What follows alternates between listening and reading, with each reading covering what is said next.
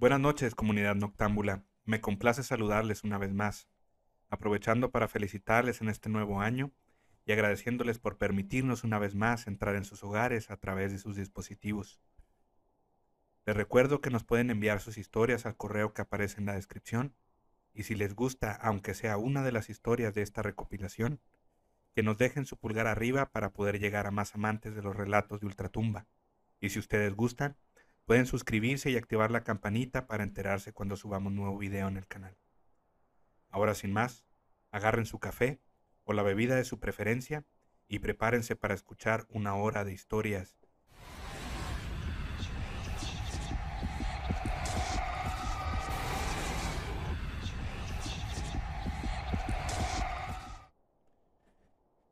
sin descanso. ¿Qué harías si escucharas ruidos extraños donde vives a cierta hora? ¿Te acostumbrarías a ellos?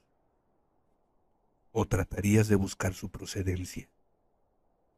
Porque tal vez no encuentres nada. Un día llegamos a vivir a esa zona llena de privadas con casas solas y terrenos baldíos por doquier, pero también llena de manifestaciones sobrenaturales. Ahí rentamos una casa que tenía mucho tiempo de estar sola, y desde el primer día se escuchó el llanto de un bebé. Este lloró por horas y no fui el único que lo notó. Todos los miembros de mi familia se percataron de ello.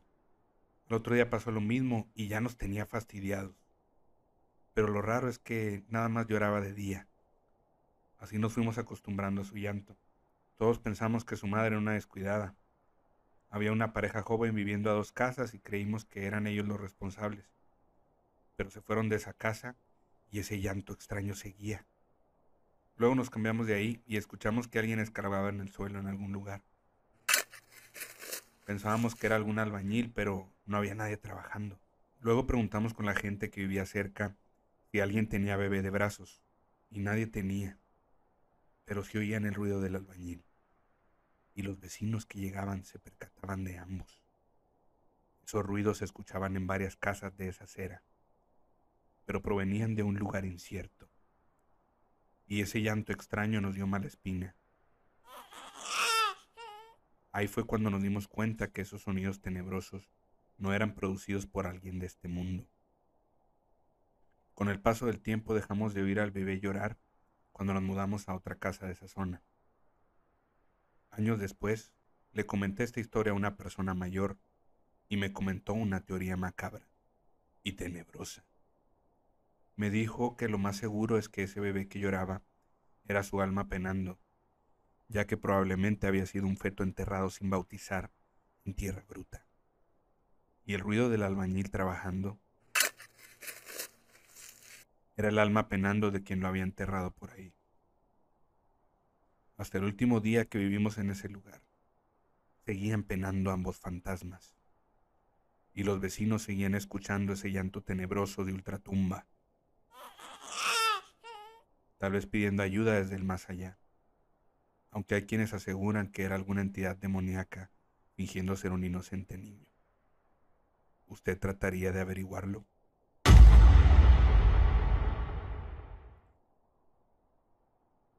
Agradecimiento.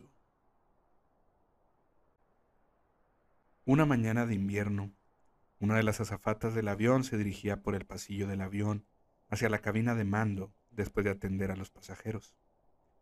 Se acercó a uno de los pilotos y le informó que la cabina de descanso estaba libre. El hombre se levantó y se marchó a dormir un rato. Cuando el piloto entró a la pequeña cabina, estaba totalmente oscura pero al apoyar una mano en una de las literas notó un bulto. Había alguien durmiendo, pero la azafata le había comunicado que la pequeña cabina estaba vacía. Alumbró con una linterna de bolsillo hacia la cama y observó con sorpresa que había una niña de unos cinco años tumbada en la litera. La arropó con la manta y sin hacer mucho ruido, salió de la habitación y cerró la puerta. Al momento, fue a buscar a la azafata y le contó lo que había sucedido. Esta alegó que era imposible porque no iban niños en ese vuelo. El piloto no se lo podía creer. Había tocado con sus propias manos el cuerpo de la pequeña. Incluso notó su respiración mientras dormía. Entonces la azafata, con cara de preocupación, le susurró. ¿Ve usted a esa pareja de allá al fondo? ¿La ve? Repetía dirigiéndose con la cabeza hacia una joven pareja con los rostros pálidos y demacrados. Sí, sí, pero ¿qué tiene que ver ellos en la historia? Se dirigen al entierro de su hija. Ella va abajo en un ataúd junto con el resto de mercancías. El piloto se quedó pálido al escuchar la noticia y salió corriendo a la cabina de descanso. Allí no había nadie. Se introdujo al baño entonces a refrescarse la cara y al mirarse al espejo se dio cuenta de que había escrito algo con un pequeño dedo. Gracias por arroparme.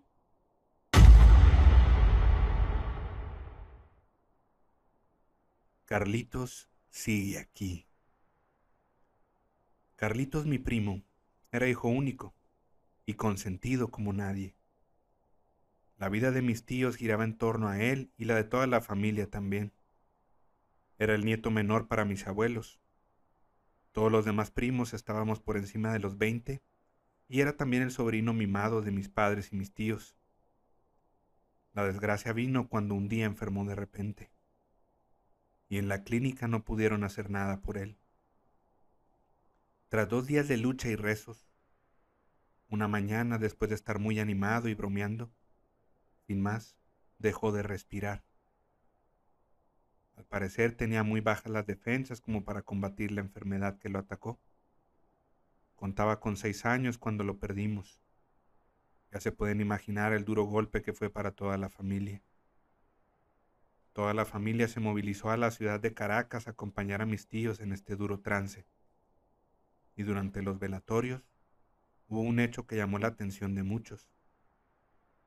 La tía Angélica, madre de Carlitos, no lloraba. Es más, se la pasaba consolando al resto de la familia y dando ánimo con una tranquilidad increíble.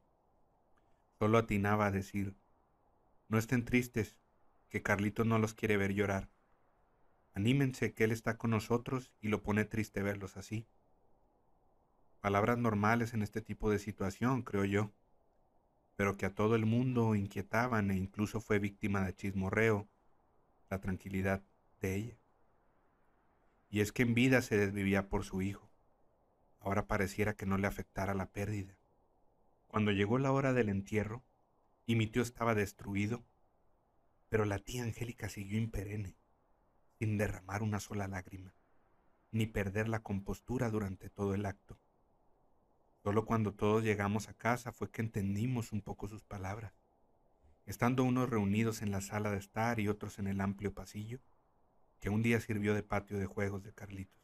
Varios de los allí reunidos fueron testigos de cómo una pequeña sombra pasaba junto al pasillo. Atravesaba la sala y entraba al cuarto del niño. La tía Angélica inmediatamente se levantó y se dirigió a dicha habitación. Mi tío, que fue uno de los testigos de la experiencia, también corrió hacia la habitación, solamente para encontrar a su esposa sentada en la cama y hablando a solas, como en otros tiempos le hablaba a mi primo, algo invisible enfrente suyo. Todos los testigos tomaron esa visión como producto del cansancio y la tristeza, que obviamente estaba afectando mucho más a Angélica de lo que nos hacía creer. Y el resto nos estábamos dejando llevar por una especie de locura colectiva. Se dejó pasar el hecho se le restó importancia y se trató de olvidar. Al día siguiente, los parientes regresaron a sus hogares. Solo los más cercanos nos quedamos un poco más, acompañando a mis tíos. Y fue cuando empezaron a ocurrir hechos individuales. Mi madre estaba cepillándose los dientes cuando sintió esa sensación de ser observada por detrás. Cuando vio el espejo, reflejado justo detrás de ella estaba Carlitos en el marco de la puerta. Ella volteó en ese momento hacia la puerta, pero ya no vio a nadie. Mi tío, que ya no salía de su habitación, escuchó la voz del niño llamándolo. Salió desesperado a ver de dónde lo llamaban y lo vio corriendo por la cocina y desaparecer en el pasillo. Y lo vio corriendo por la cocina y desaparecer en el pasillo. Mi abuela que dormía en el cuarto del niño sintió como de repente alguien entraba en la habitación lo sentía moverse por todas partes y luego salir otra vez. También era muy común escuchar en la madrugada cómo rebotaba una pelota en el pasillo y la risa de un niño divirtiéndose con ella. Todos nos preguntamos por qué pasaba todo esto. Una teoría era que Carlitos aún no se había dado cuenta que había muerto, o que tendría algo pendiente. Pero a los seis años, ¿qué nos puede preocupar? Yo soy de pensar que lo hacía por la tristeza que nos causó su pérdida. Por eso no se decidía a descansar en paz, ni abandonar a sus padres. Todos volvimos a nuestras ciudades, a nuestras rutinas, y a tratar a nuestra propia manera superar todo esto. A mis tíos les tomó mucho tiempo volver a hacer una vida normal. No sé a ciencia cierta si aún ocurren cosas en la casa, o si se hizo algo al respecto. Solo sé que han ocurrido cosas que se han tomado como curiosas. En los cumpleaños de mi abuela, ella siempre solía recibir una llamada de Carlitos. En el del año pasado le sonó el teléfono, pero no habló nadie. Cuando colgó, escuchó un tarareo leve. No sabe por qué, pero le embargó una alegría que la hizo sonreír. Y en ese momento sintió como si alguien la abrazara. Ella solo dijo que era su nieto que había venido a felicitarla. Otro día, mi madre llamó a la casa de mi tío y le respondió la voz de un niño y al fondo se escuchaba como si hubiese mucha gente. Pensó que la familia de Angélica estaba en la casa, y quien le había respondido era uno de sus sobrinos. Ella le preguntó al niño por mi tío y el niño le respondió, Él está ocupado ahorita y no se lo puedo pasar en este momento. Dile que soy su hermana, que me responda. ¿Quién habla?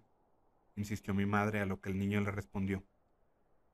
Lo siento, no puedo atenderte en este momento, dijo la voz del niño. Entonces escuchó una risa y se cortó la llamada. Ella muy molesta le volvió a marcar a su teléfono. No podía creer la grosería de ese niño. Y esta vez, por más que repicó, nadie le contestó. Decidió llamar a mi tío a su celular para darle la queja de la grosería, y éste le contestó y le dijo que era imposible, pues en ese momento estaba con la tía Angélica en el cementerio, visitando la tumba de Carlitos, y que en su casa no había nadie en ese momento.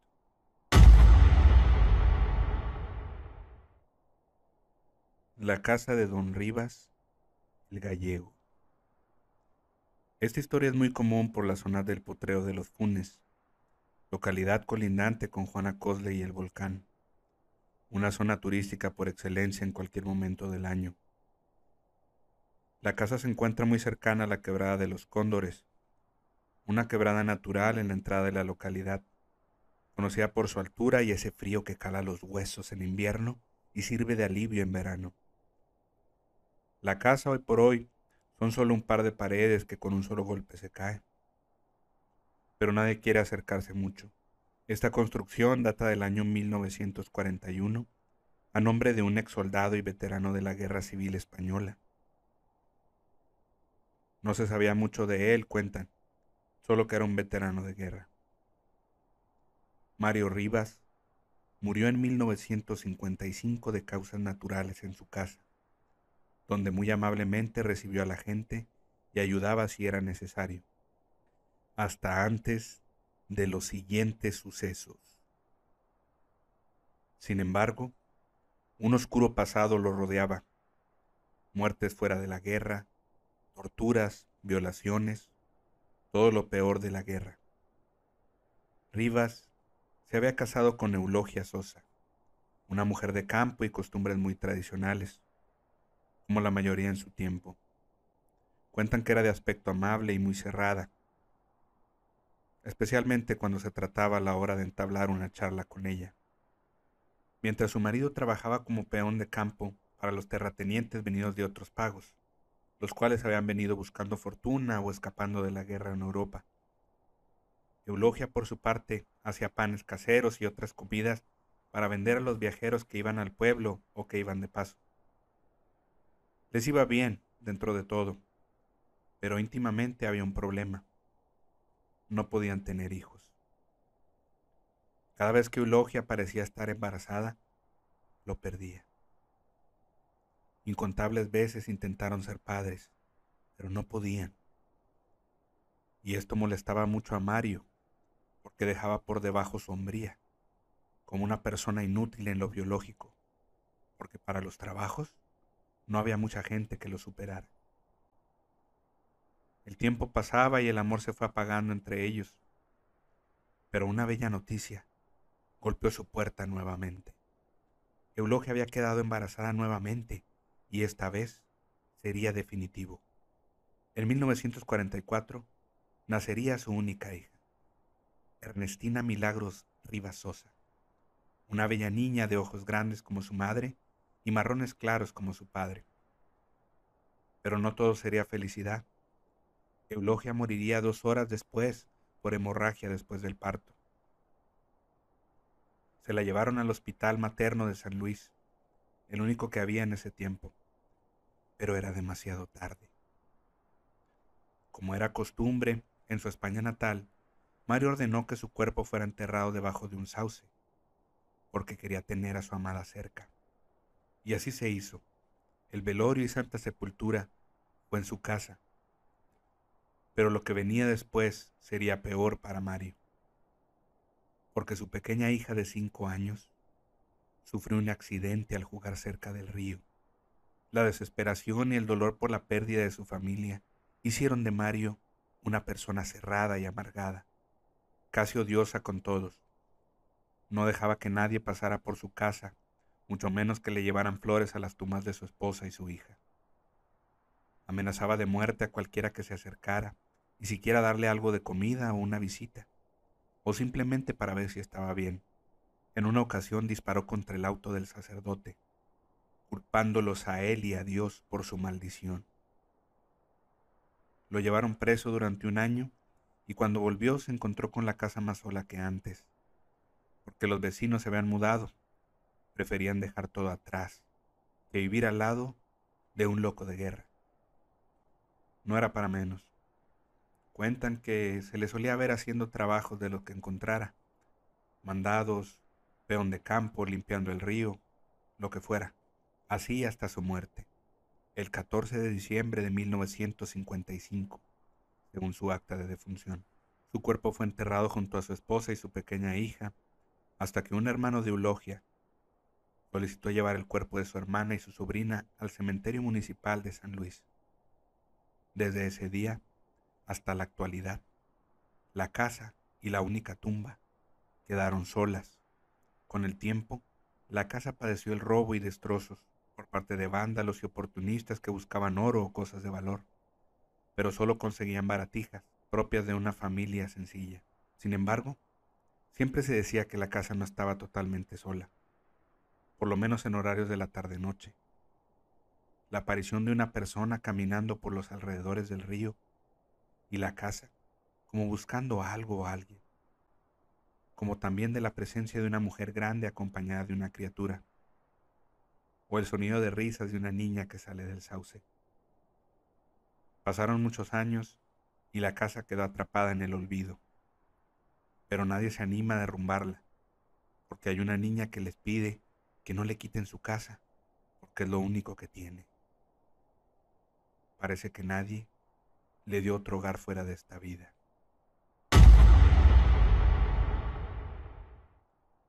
Florencia y la mujer en la escalera. La idea de Florencia de restaurar una casa antigua era su máximo sueño. Amante del arte y todo lo relacionado con épocas pasadas, se desvivía por empezar a trabajar en esa casona. Lejos de asustarle las leyendas de fantasmas, le agradaba la idea de que hubiera seres del más allá algo que en su vida nunca le ocurría. Florencia, es afán tuyo de estar en estas casas. Bueno, es verdad que de todas las casonas que hemos reparado, esta es la más antigua, decía asustada Cleo, su amiga de la universidad y socia en su empresa de restauración de casas antiguas. Cálmate, Cleo, no pasa nada. Yo creo que los fantasmas son más sugestión que verdad. Fíjate, nunca nos ha tocado un suceso que nos espante terriblemente. Bueno, más vale, amiga, no tientes a los difuntos. Esta casa sí que da miedo. Sabrá Dios cuántas cosas hayan ocurrido aquí. Sin más, exploraron cada parte de la misma. Databa del año 1800. Eso emocionaba a Florencia. Se apoyaba con otros colegas suyos y el dinero lo daba el área cultural de la ciudad. Así como el sueldo de todos ellos procurar y dejar lo más semejante a la realidad de aquellos tiempos. En eso, vieron un fresco en una de las paredes. Mediría como dos metros. Estaba cubierto con moho, y la humedad, así como el paso del tiempo, causaron estragos. Rápidamente, tableta en mano, Cleo sacó datos de esa mujer con porte muy serio, ataviada con ropas de la época. Según los datos de nuestro buscador, esta mujer era la esposa del dueño de esta casa. Su nombre era doña Luisa Castillo del Monte. Según su biografía, murió de tuberculosis, que tuvo cinco hijos y un dato curioso se dice que, desde su muerte, en esta casona, en la noche se aparece en la escalera que está en la entrada principal. Vaya, así que finalmente se me hará ver un fantasma. Amiga, a ver, no es para que te emociones, es para dar miedo y terror. Entonces trabajaremos hasta las 6 pm. Yo no deseo lidiar con ánimas que no son de este mundo. Vamos, Cleo, no seas cobarde. ¿Qué nos puede hacer una muerta desde hace mucho tiempo? Ni modo que te cene. Que yo sepa, no tiene tendencias de canibalismo, ¿verdad? Ay, cállate, Flor, eso me asusta. Tú con tus bromas. Y desde ese día empezaron a trabajar. Había muchos frescos de diversos tamaños. Pusieron enormes andamios para con sumo cuidado no dañar el trabajo original. Gente del área de cultura fue a visitarla para mirar los avances. Señorita Florencia, ¿cuánto cree que tarda en quedar todo terminado? Preguntó el doctor Miranda, quien observaba fascinado todo. La verdad no sé, doctor, hay mucho que hacer. Además, mire, en este fresco hay mucho moho, salitre. Los materiales de aquel tiempo no tenían la tecnología de hoy. Restaurarlos y dejarlos como en aquel tiempo me llevará seis u ocho meses más o menos. Bueno, usted es la experta, yo solo financio sus trabajos. Tómese el tiempo necesario. Después de que usted termine, hablaré con el consejo. Y puede ser que esto sea un museo y la gente lo conozca y admire. Esto es magnífico. Al irse el ilustre personaje, Cleo se acercó curiosa a Florencia. Y bueno, amiga, ¿crees que en seis u ocho meses esto quede terminado? Si me tardo más, se lo diré. Entonces, no se diga más, trabajaremos más noche. Los chicos que nos apoyan se irán a las 6. Así que tú y yo nos iremos a las 10 pm. Ni modo, amiguis. Tú sabes que no tenemos un horario fijo en este trabajo. Oye, ¿y si aparece esa señora fantasma? Pues la invitaremos a que nos ayude, mi asustada Cleo. En los días posteriores, las cosas estaban tranquilas. Los fantasmas no avisan cuando harán su aparición. El tiempo volaba y sin sentir pasaron dos meses, en los cuales nada les ocurría a las dos mujeres, hasta que una noche en que se quedaron más de lo debido, empezaron a oír risas, música, y todo provenía de un salón que estaba anexo a la casona. ¿Oíste, amiga? Se oye música y risas, vienen del salón que está al abrir ese portón grande de madera. Sí, anda, vamos. Veremos quién nos está jugando una broma. Al querer avanzar, un aire frío bajó de las escaleras. Seguido de éste, el fantasma de una mujer. Blancas como el papel, ambas mujeres corrieron al portón grande de madera, donde estaba el gran salón. Al abrir, casi se infartan. Vieron a mucha gente de ese tiempo bailar, reír y divertirse. Entonces doña Luisa cambió, y tal cual como lucía en el fresco las abordó por detrás. Señoritas, no hagan a los caballeros esperar. Al mirarse, estaban con ropas de la época. Cleo sujetó fuertemente a Florencia y le dijo, Esto no es normal. ¿Qué está pasando? No sé, pero lejos de darme miedo, me gusta. Sabes, yo siempre tuve la impresión de conocer este lugar. Así que sigamos adelante. Totalmente aterrada, Cleo miraba a los presentes, todos con ropas finas de aquel tiempo. En cambio, Florencia le restaba importancia a todo. En eso doña Luisa se llevó a Flor, a un recibidor y ahí un pintor la esperaba. Hace mucho tiempo te esperaba. Llevas mi sangre, Florencia. Tú y tu amiga ven cómo vivíamos en aquel tiempo, ya que ambas eran mis hijas. Sí, no has cambiado mucho. Tan bella, tu hermana igual. Vengan a que las pinten en el cuadro. Ambas se acercaron y entonces el pintor empezó a grabar sus trazos. Florencia fascinada miraba toda esa belleza. La música del clavicordio era suave. Poco a poco Cleo se tranquilizó. Al terminar el cuadro se los enseñó a las chicas. Las dos estaban atónitas, ya que entre los cuadros que estaban restaurando Uno de ellos solo mostraba los pies de dos mujeres, pero el moho cubría sus rostros. Doña Luisa sonreía complacida, ya que después de muchos años volvía a mirar sus hijas de los cinco hijos que tuvo. Pero, ¿cómo morimos nosotras? De tifoidea. Primero fueron ustedes y después yo. Pero yo me enfurecí contra Dios porque me las quitó. Desde ese entonces vivo, por así decirlo, en esta casona. Despreocúpense, solo ustedes volverán a verme, nadie más lo hará. Esa noche, ellas convivieron con todas esas personas, hasta que al salir del salón volvieron con su ropa habitual. Consternadas se abrazaron, lloraron y comprendieron el sufrir de la que en aquel tiempo fue su madre. Al día siguiente ambas fueron a limpiar con cuidado ese cuadro. Al terminar de hacerlo, lograron identificar sus rostros no muy cambiados a lo que eran hoy. Florencia junto con Cleo sabían que su vida no sería la misma, ya que la mujer de las escaleras las vería feliz cada vez que ellas lo desearan. Y por esta vez, entender que no todos los fantasmas son malos o dan miedo.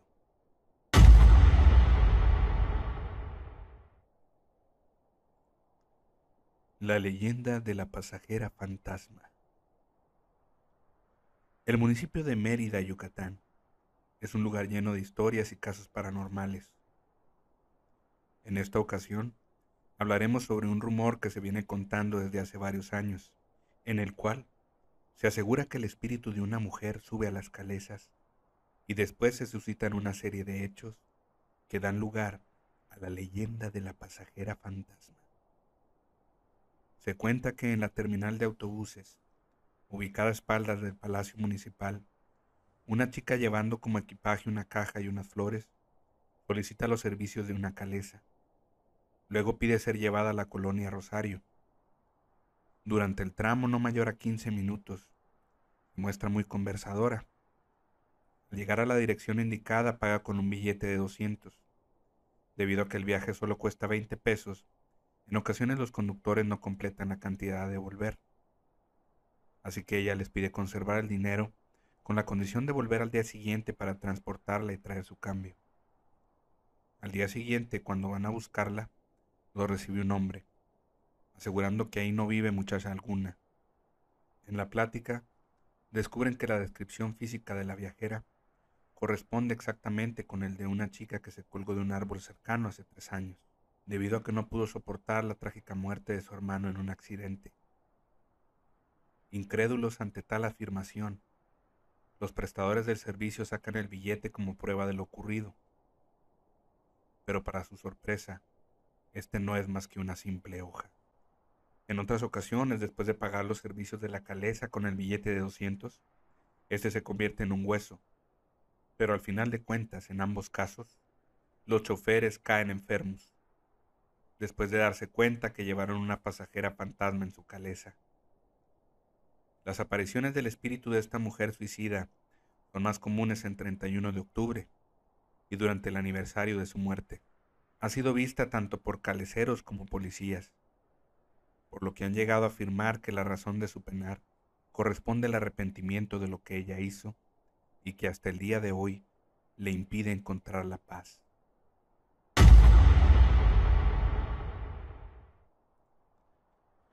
La niña del hospital. Christian estaba por terminar su turno como guardia en el hospital central. El paso de los años era evidente en los maltratados pasillos del viejo edificio, que junto al tétrico silencio de la madrugada causaba terror a quien estuviera dentro. De pronto escuchó el espeluznante llanto de una niña. Parecía provenir del tercer piso el que curiosamente permanecía cerrado desde hacía varios años. Con la piel erizada de miedo, el celador subió por las escaleras, pues el ascensor estaba averiado. ¿Quién está ahí? preguntó nervioso. Los gemidos se volvían más escalofriantes a cada paso que daba. Al llegar, se encontró frente a un tenebroso sendero que lo guiaba hacia una vetusta bodega, donde se archivaban documentos. Lentamente abrió la puerta. Su respiración cada vez se hacía más agitada. Al entrar, encendió su linterna, debido a que las instalaciones eléctricas no funcionaban. Con la poca luz que tenía, descubrió en la penumbra los pies descalzos de una niña. ¿Qué haces aquí? Deberías estar con tus padres, niña, dijo Cristian, trémulo de terror. El frío se apoderó de su cuerpo. Fue entonces cuando, tembloroso, alcanzó a alumbrar el rostro de la pequeña, cuyo cuerpo estaba cubierto por terribles quemaduras y llagas. Sus ojos eran totalmente blancos y su cabello una maraña chamuscada. De manera violenta, aquel espectro aterrador se abalanzó hacia el guardia, quien gritó hasta quedar sin aliento. Cuando logró calmarse, se dio cuenta de que el fantasma traspasó su cuerpo y desapareció del lugar. Al día siguiente todos en el hospital se enteraron de lo sucedido. Incrédulos, varios compañeros subieron a la bodega a ver si encontraban a la niña. Tomaron fotos del sitio y se burlaban de lo que supuestamente había ocurrido. De repente, la puerta se cerró con violencia y todos quedaron atrapados. Fue cuando el espectro se hizo presente y lanzó un terrorífico grito de ultratumba. Despavoridos los burlones lograron abrir la puerta y salir. Cristian buscó la explicación de los espeluznantes hechos y los halló en los recuerdos de Margarita, la trabajadora más antigua del hospital. La mujer contó que hacía más de 20 años, donde ahora es la bodega, funcionaba como área de quemados. Recuerdo que una niña llegó grave con quemaduras de tercer grado. Los médicos hicieron todo lo posible por salvarla, pero no se pudo hacer nada. Los gritos de la pequeña eran desgarradores. Lo más triste fue que murió sola, pues nos enteramos que la madre la había abandonado, encerrándola en la casa el día del siniestro. Decían que fue su propia mamá quien provocó el incendio. Ese fue el triste relato de Margarita. La noche siguiente, Cristian subió hasta la bodega y en el piso dejó un ramo de flores y un peluche.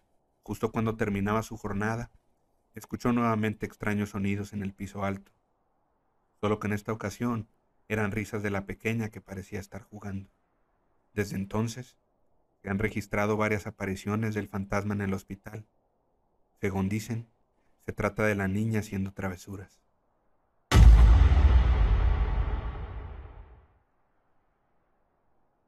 ¿Quién nos mira? Supongamos que te encuentras ya sea distraído ocupado o tranquilo, e instintivamente algo te hizo voltear sin que nadie te hablara. ¿Será que alcanzaste a ver algo de reojo? ¿O tal vez sentiste la mirada pesada de alguien que no está ahí? Hace muchos años, cuando era adolescente, los miembros de mi familia y yo a veces sentíamos como si alguien nos observara, o pasara por un lado y cuando volteábamos para ver, no había nadie. Un día de tantos, todos los hermanos nos encontrábamos de frente a la puerta de nuestro cuarto, que daba al pasillo de nuestra casa, viendo el televisor, cuando repentinamente algo se manifestó y observamos pasar una figura borrosa y espectral por todo el pasillo. Esta levitaba tenebrosamente. Luego nos quedamos viendo unos con otros, incrédulos y sorprendidos y comentamos los tres. ¿Viste lo mismo que yo? Enseguida la perra de nuestra casa entró corriendo tras aquella entidad, ladrando lastimeramente. Y se posó en la puerta del siguiente cuarto, que era el de mi madre, pero no se atrevía a pasar. Tal vez algo aterrador veía. Corrimos para averiguar, pero ya no logramos ver a lo que le ladraba se había hecho invisible a nuestra mirada. Sin embargo, su espeluznante presencia se dejaba sentir. Entonces aquella mascota comenzó a lanzar estremecedores aullidos. Y fue el único que se atrevió a pasar a esa habitación. Hacía un frío que helaba hasta los huesos, pues el cuarto parecía un congelador y se me pusieron los pelos de punta. Luego le dije a mis hermanos, pasen ustedes también, pero se acobardaron. Se les podía ver en los ojos el terror y miedo a lo sobrenatural, Pero inesperadamente, así como comenzó, todo terminó. Aquella aterradora presencia se marchó y la perra dejó de aullar. Hasta ese momento que se atrevió a pasar a la habitación y olfateó por doquier, luego se salió y la temperatura regresó a la normalidad. Pero ese fue tan solo uno de los muchos sucesos extraños y paranormales que sucedieron ahí y que contaré en otra ocasión. Aunque siempre me pregunté quién sería ese fantasma, pero con tantas almas que penaban en ese lugar, por su cercanía con el camposanto, era algo más que imposible de saber. ¿Y tú? Sí, tú. ¿Te has sentido observado?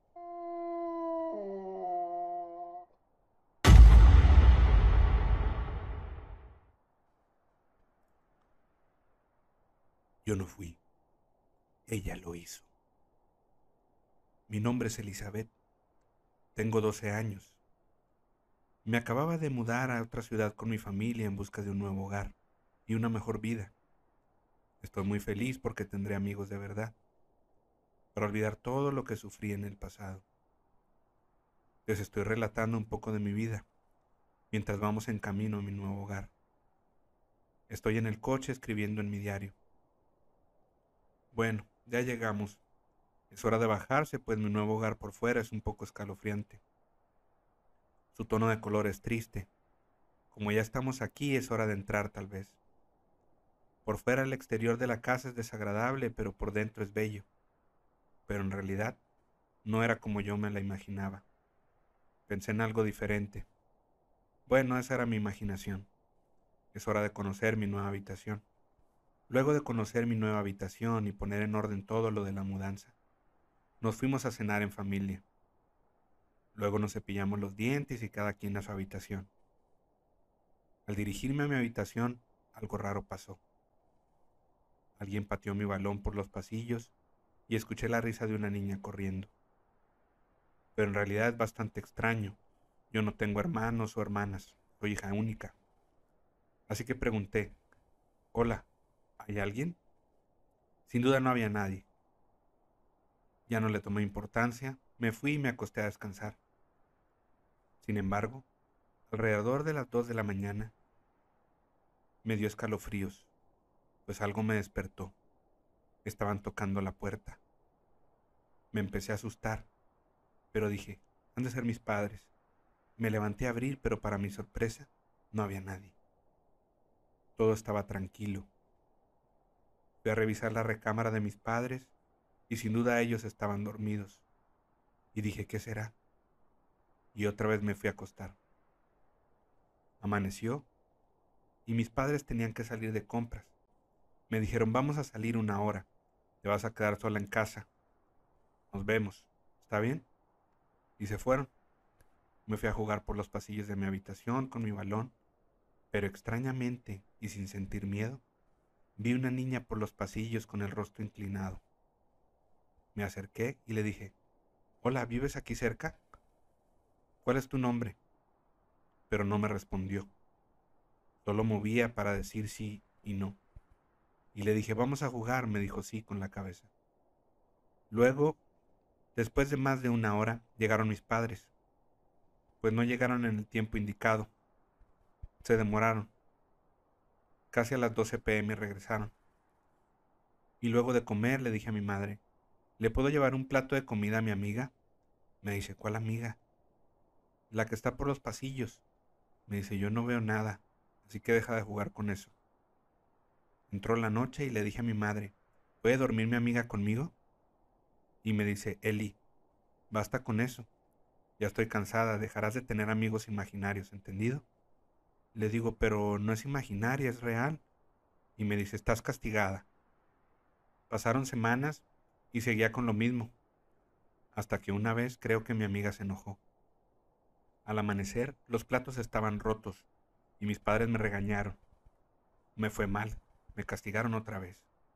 De todo me echaban la culpa, de cosas que yo no hice. Ya no sentía que era feliz. Hasta que raramente mi amiga me habló, luego de que ella solo respondía con la cabeza. Me dijo, Veo que no eres feliz como antes, con tus padres que no te quieren. Por eso a mí, mis padres me mataron. Y ahora están pagando en prisión. Yo antes vivía aquí. Salí corriendo a decirles a mis padres lo que me dijo mi amiga, que ella vivía aquí y es una niña muerta y que puedo ver y hablar con ella. No me creyeron y otra vez me castigaron. Me sentía presa. Entró la noche y yo estaba en mi habitación. Luego me dormí y alrededor de las tres de la madrugada escuché el grito desgarrador de mis padres. Fui a ver y ellos estaban muertos. Y a un lado mi amiga con un cuchillo.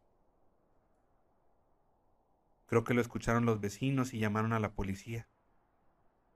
Me vieron y me preguntaron por qué lo hice. Y dije, yo no fui, ella lo hizo. Y no me creyeron. Me llevaron a un hospital psiquiátrico y cuando cumpla los 18 estaré en prisión. Todos los días me visita mi amiga, pero yo ya no quiero verla. Por su culpa estoy pagando de manera injusta y aquí moriré.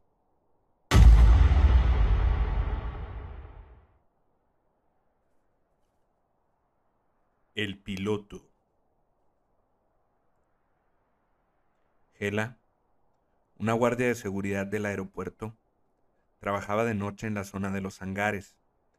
Aunque nunca había ocurrido incidentes graves, recorría esa zona en compañía de Feliciano, su perro guardián. Jamás había tenido algo fuera de lo común, hasta que una madrugada en que hacía su rondín, miró a un hombre con ropa de piloto cerca de los sanitarios exclusivos para el personal. Disculpe, pero usted no es de esta zona. ¿Me puede explicar qué hace aquí? Al alumbrarlo con la linterna, tenía un aspecto extraño, como pasivo y de indiferencia. Feliciano gruñía y ladraba. El tipo volvió a regresar a los sanitarios. Ella lo siguió, pero al entrar ya no vio a nadie. No puede ser. ¿Cómo pudo desaparecer? Qué extraño. Aunque revisó con calma, no encontró nada. Sin saber qué hacer, optó por no comentar nada ya que igual se exponía a burlas y mofas de sus compañeros. Pasaron tres días y todo transcurría en calma. Al cuarto día, al ir rumbo a los sanitarios, volvió a ver a ese hombre extraño, con el uniforme de piloto. Lo que se le hacía más raro era su ropa, un tanto anticuada. El hombre medía como un ochenta moreno, de bigote y con cabello canoso. Rondaría los 50 o 55 años. Oiga usted, deténgase, identifíquese. Pero él hacía la misma acción. Entraba al baño de hombres y al entrar ella no había rastros de él. Muy asustada y consternada decidió comentarlo con su superior. ¿Estás segura de lo que dices? Completamente, no me dice nada. Solo camina hacia el baño de hombres, yo lo sigo, entro y desaparece. Pasaron días y de igual modo todo estaba normal. Mas al llegar a mitad de semana, el hombre volvía a hacer su aparición con la misma rutina.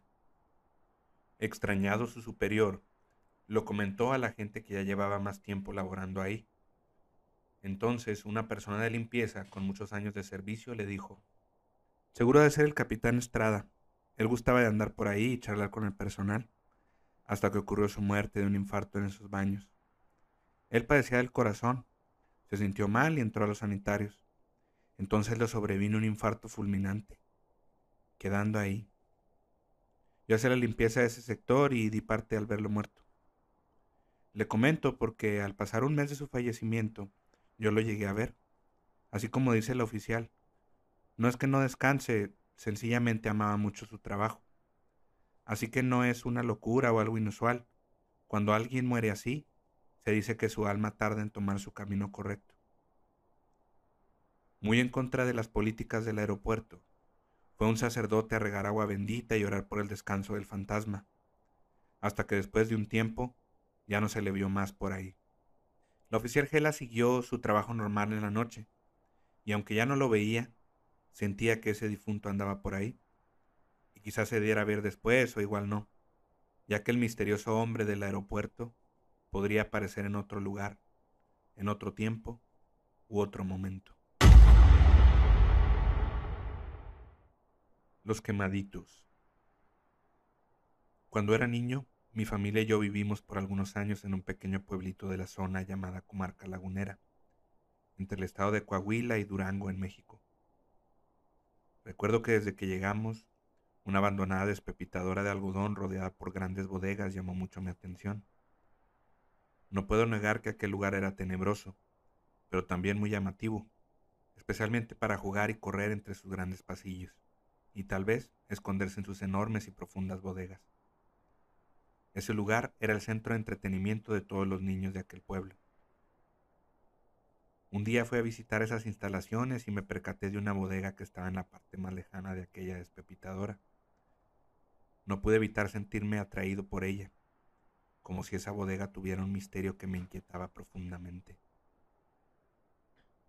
Ya inspeccionando esa bodega me di cuenta que, aunque se mantenía cerrada con candado, se podía entrar por un agujero lateral hecho de una forma rudimentaria, como si alguien lo hubiera hecho con alguna maquinaria pesada. Sin embargo, esto no me detuvo a entrar, y estando dentro observé con la poca luz que entraba que todas las paredes se encontraban llenas de ceniza, como si hubieran prendido una gran fogata. También se podían observar rasguños en las paredes. Parecía como que alguien hubiera querido salir de ahí desesperadamente. Salí rápido de aquel lugar, ya que no me sentía cómodo, porque parecía que alguien me estuviera observando. Al salir me fui corriendo a casa, pero no podía apartar de mi mente esa bodega y el que pudo haber sucedido allí. Durante esa noche no podía conciliar el sueño y me quedé pensando hasta la madrugada en aquel lugar, cuando de repente escuché gritos y quejidos. Esto no me asustó de inmediato, ya que pensé que alguien podría estar fuera echando relajo. Pero aquellos gritos iban en aumento y me di cuenta que se escuchaban en la dirección de aquella despepitadora. Ya después de un buen rato de escuchar aquello, escuché un grito que sobresalía de los demás e hizo eco en todo el lugar. Sentí un escalofrío que me heló hasta los huesos. Después de este desgarrador grito ya no se escuchó nada. Intenté tranquilizarme y dormir un poco, por la mañana le conté a mis amigos lo que había escuchado, y estos mirándose unos a otros me empezaron a contar la historia de aquella bodega. Me dijeron que más o menos, hacía 40 años, unos trabajadores entraron hasta lo más profundo de ella, cuando estaba completamente llena de algodón, arrastrándose por la parte de arriba hasta el fondo, porque solo así podían entrar. En el fondo ellos habían dejado un hueco en el cual podían jugar cartas y que nadie los molestara sin saber cómo, aquella bodega empezó a arder desde la parte de enfrente. El fuego rápidamente se fue recorriendo hasta el lugar donde se encontraban ellos. Era imposible salir ya. La salida estaba completamente en llamas. La gente del pueblo buscó la manera de poder sacarlos e hicieron un hoyo por un costado. Pero esto fue en vano, y aquellos hombres murieron completamente calcinados. Algunos años después, se empezaron a escuchar ruidos en aquella bodega y por eso prefirieron ponerle candado. Algunas personas del pueblo cuentan que en las madrugadas se pueden escuchar gritos provenientes de ese lugar, muy probablemente los mismos que escuché yo. Desde ese día conocí por primera vez la historia de los llamados quemaditos, ya que así los conocían en aquel pueblo. Desde entonces he preferido guardar distancia a ese lugar y nunca más quise acercarme a esa tenebrosa bodega.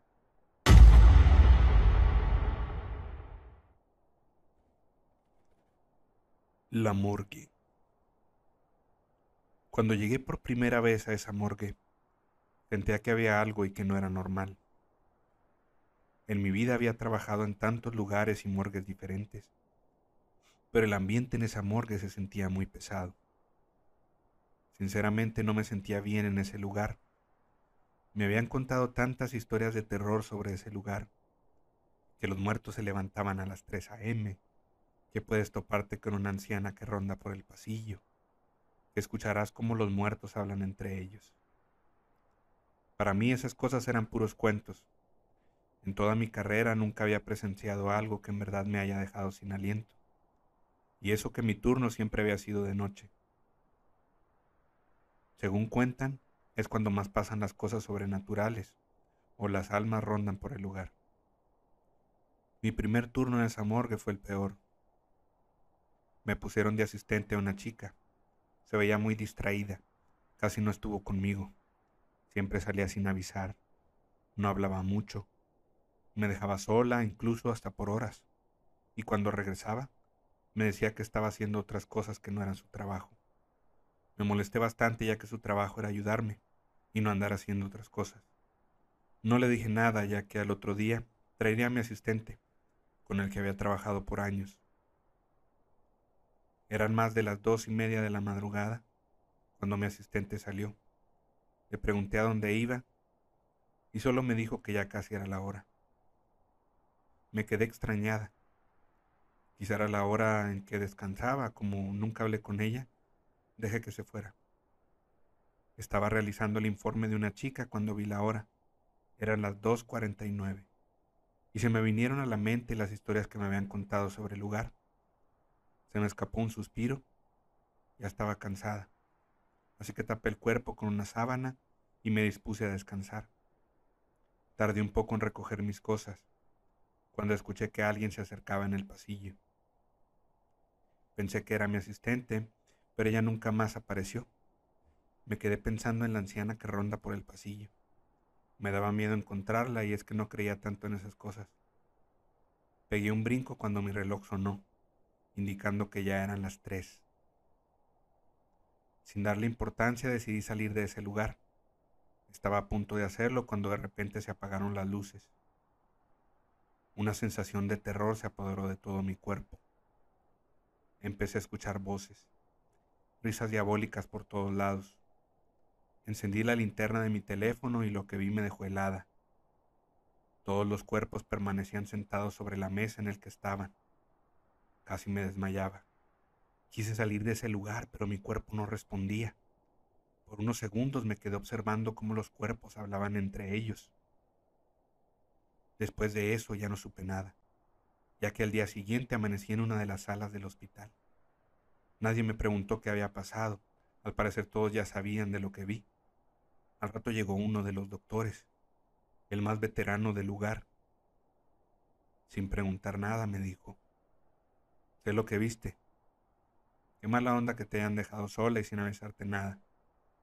¿De qué habla, doctor? Hace tiempo llegó una anciana grave al hospital.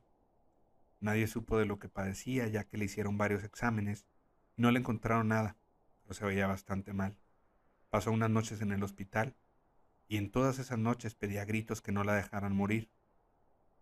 Una madrugada, a las tres para ser exactos, la anciana se dirigió a la morgue del hospital y con un bisturí mató a uno de los forenses y a una de sus asistentes. Según supe, la anciana había hecho un pacto con el diablo para salvarle la vida a una de sus nietas, que padecía una enfermedad incurable.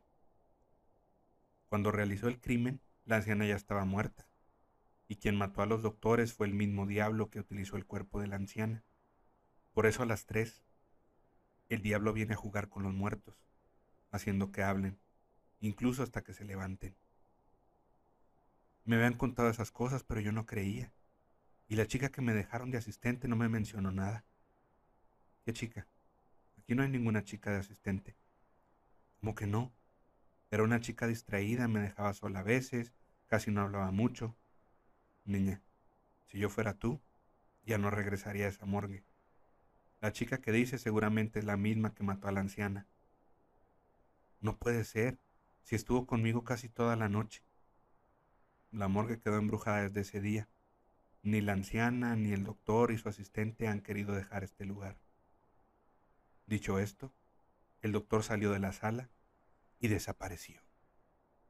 Me quedé pensando en qué hacer si seguir trabajando o no en esa morgue.